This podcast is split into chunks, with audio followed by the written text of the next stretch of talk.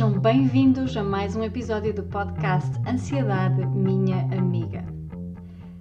O isolamento social pode ser como que uma estufa para inveja e depressão ou um laboratório para autoconhecimento e aprendizagem. A escolha é nossa. Queremos que isto seja como que uma estufa para inveja e depressão ou um laboratório para autoconhecimento e aprendizagem. Estamos fechados em casa Há pessoas desempregadas e desamparadas. Há pessoas empregadas e que não têm nada para fazer. Há as que trabalham em casa, como já faziam, e há quem esteja a trabalhar mais do que nunca por exemplo, os profissionais de saúde na linha da frente, os professores que fazem milagres transformando água em vinho, os profissionais de todas as instituições públicas que estão a trabalhar atrás das cenas, os, as equipas de informática, as equipas de inovação, as câmaras municipais. A lista é bastante longa. Estando em isolamento, fica mais próximo o telemóvel, com todo o seu potencial. Mas quem é que escolhe as nossas aplicações? Nós. Nesta fase, mais do que nunca, é perigosamente fácil sucumbirmos à inveja e morrermos de pena de nós próprios. Ou é porque sou solteira e sinto-me sozinha, tenho inveja das amigas que têm parceiro?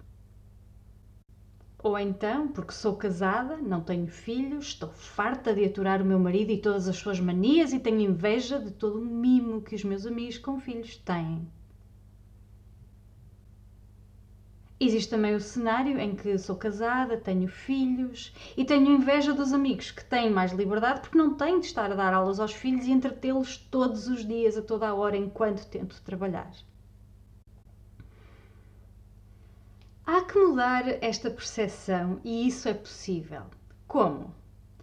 Torna-te caçador dos teus sentimentos. Tu não és o que sentes. Tu és criadora do que sentes. Tu és maior do que aquilo que sentes. Dá um passo atrás e olha ativamente para aquilo que tu sentes. Como se fosse uma coisa exterior a ti, porque é, tu não és só o que sentes. Tu és capaz de sentir isso. Portanto, ao dar esse passo atrás e olhar para o que sentes. No início, é possível que vejas o que sentes apenas depois de dizeres ou fazeres algo de que te arrependes. Nesse caso, procura um ou dois aliados em, que tu, em quem tu confies para te ajudar a treinar as tuas estratégias de caçadora de sentimentos. Normalmente, é quem mais sofre com os teus ataques em quem tens melhor e maior aliado. A pouco e pouco identificarás sinais de perigo. O coração a acelerar, os nervos à flor da pele, aquele calor. Aprende a prevenir explosões descontroladas, mas alimenta as explosões seguras. Como? Através da libertação emocional. Procura estratégias de libertação emocional. Há imensas, mas são mais visuais do que áudio, pelo que terei que criar um vídeo se quiserem. Um exemplo muito simples é ligar a música com o volume no máximo, cantar bem alto, mexer o corpo energicamente, sacudir os braços com toda a força, gritar. Isto sim são explosões seguras, porque não estamos a atacar ninguém, estamos a usar energia, estamos a mover energia, estamos a mover esta energia de uma forma controlada, que não é dirigida a ninguém para os atacar. E ao mesmo tempo, fazemos bem ao nosso corpo, ao mesmo tempo sentimos esta libertação, este alívio. Por fim, toma rédeas da situação substitui o tenho de, preciso de.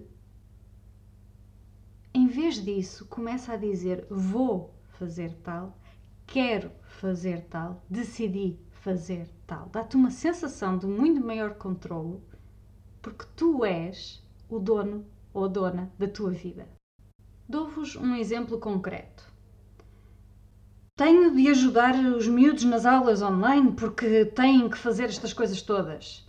Isto passa a escolho ajudar os miúdos nas aulas online porque quero vê-los felizes. Notaram a, a diferença minúscula entre o tenho que ajudar para escolho ajudar. Um outro exemplo é o tempo. Tanta gente se queixa que não tem tempo. Em vez de dizer não tenho tempo para, passa a dizer hoje não vou fazer isto porque decidi fazer aquilo. Contudo, amanhã ou para a semana ou no próximo mês, sejamos realistas a estabelecer, a criar objetivos, mas ao estabelecer esses objetivos, passa a dizer vou fazer tempo para. E se eu não tenho tempo para ler todos os dias durante uma hora antes de ir dormir, posso arranjar maneira de ter 5 minutos por dia para ler antes de ir dormir. Esses 5 minutos, adicionados uns aos outros, façam as contas, como dizia o certo engenheiro. Mas a sério, 5 minutos de segunda a sexta, nem que seja 5 dias por semana, 25 minutos. Em 25 minutos consegue-se ler qualquer coisa de valioso. Em sumário, então, hoje vimos como é que podemos transformar este tempo de isolamento social num laboratório para autoconhecimento e aprendizagem através de algumas estratégias simples. Uma, tornar-te caçadora dos teus sentimentos. A pouco e pouco começas a notar sinais de que um sentimento está a emergir em vez de teres que lidar com a explosão descontrolada. Segunda, libertação emocional. Nós temos emoções, somos animais de, de, emoção, uns mais do que outros, mas é preciso mover esta energia e temos que descobrir quais é que são as formas melhores para nós. E a melhor maneira de fazer isso é explorar. 3. Toma rédeas da situação. Muda a tua linguagem para uma linguagem de maior controle, onde tu és o capitão da tua vida. Vou terminar com uma citação de uma caixinha que se chama Kindness, da, School of Life, que em tradução livre diz: Quase sempre, quando as outras pessoas são mazonas, é apenas porque estão em sofrimento. A única razão por que nos magoaram é porque eles próprios estão magoados. Eles foram mesquinhos e depreciativos e nojentos porque não estão bem. Nós não temos que os magoar ainda mais.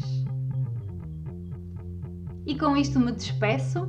Espero que tenham gostado. Obrigada por estarem desse lado do podcast Ansiedade Minha Amiga.